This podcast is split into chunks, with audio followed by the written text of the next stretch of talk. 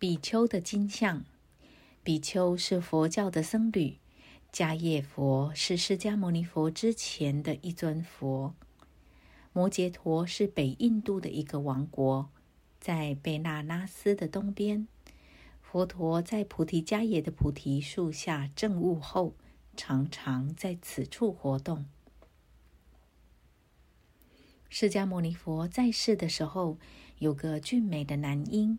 出生在摩羯陀国一个富有的家庭，男孩被取名为果帕拉。在他出生的时候，一头金色的大象出现在这户人家的大储藏室内。一位占卜师观察星象，告诉孩子的双亲说：“这男孩前途伟大，金象代表果帕拉以后将大富大贵。”大家听了都欢喜若狂。男孩和他的宠象一起长大，难分难舍。不论果帕拉走到哪里，金象都跟着他，并留下小堆小堆的金粪与金料，令大家十分惊讶。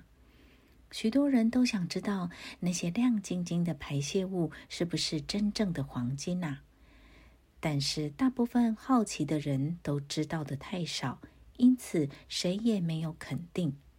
许多年就这么过去了。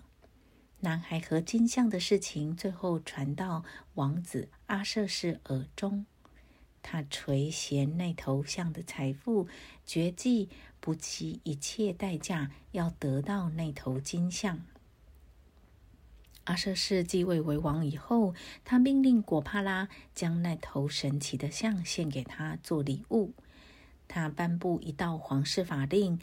所有珍贵的财物，例如金像，都隶属皇室拥有，不该被老百姓误当宠物。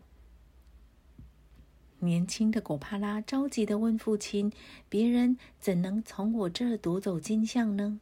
我们同时出生，像双胞胎一样，情同手足。”他父亲从容的回答：“国王嫉妒又自大。”他会不顾一切的去夺取他想要的东西。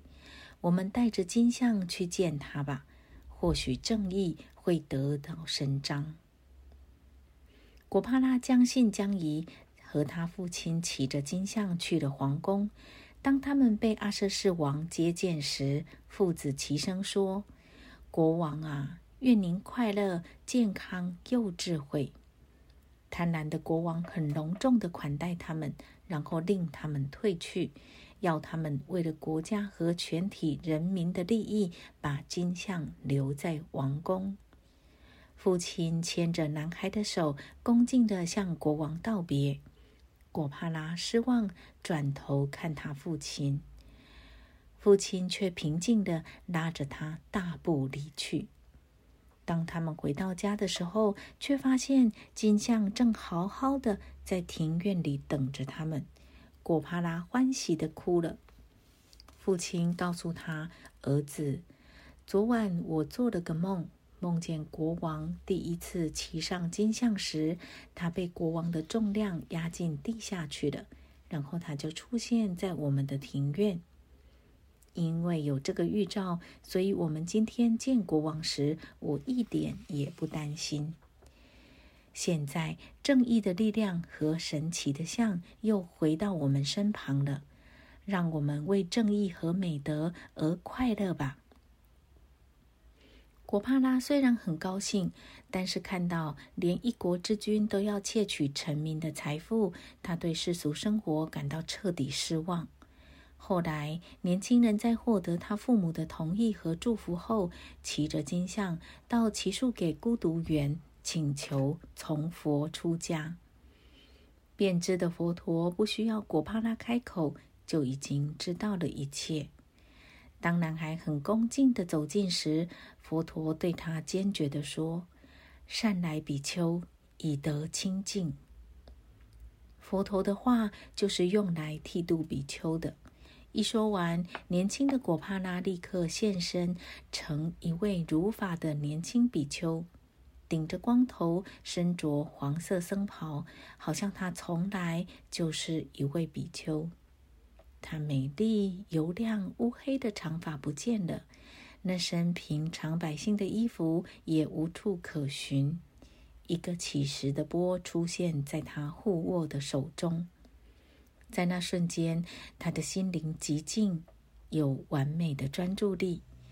于是，加诺加法搓比丘诞生了。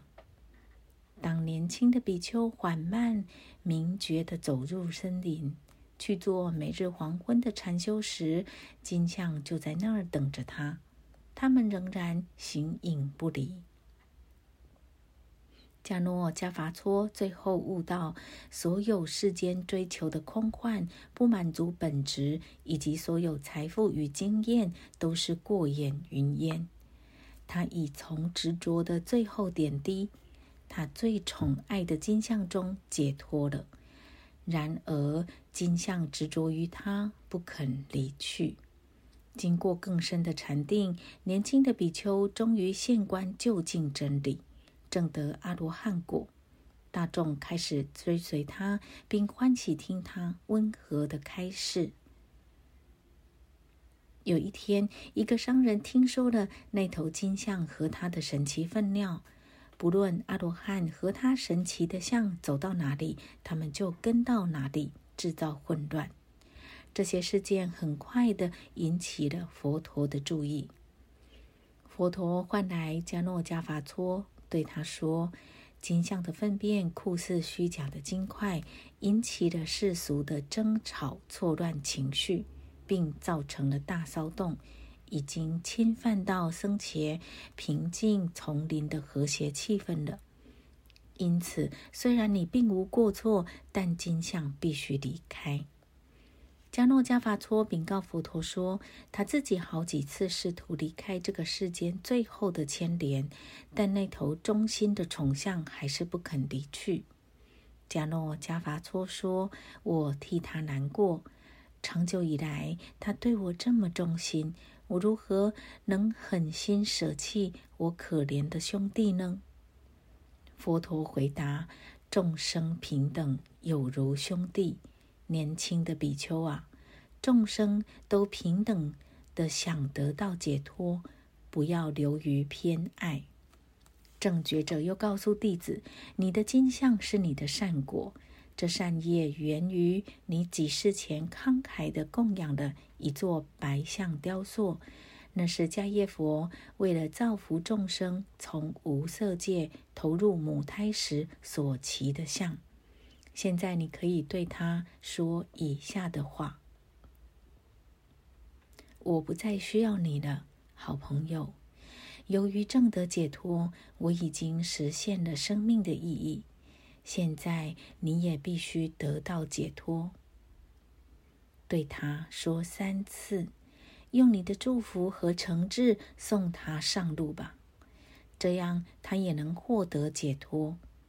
没有什么比帮助我们所喜爱的人从无名和执着中解脱出来更好的了。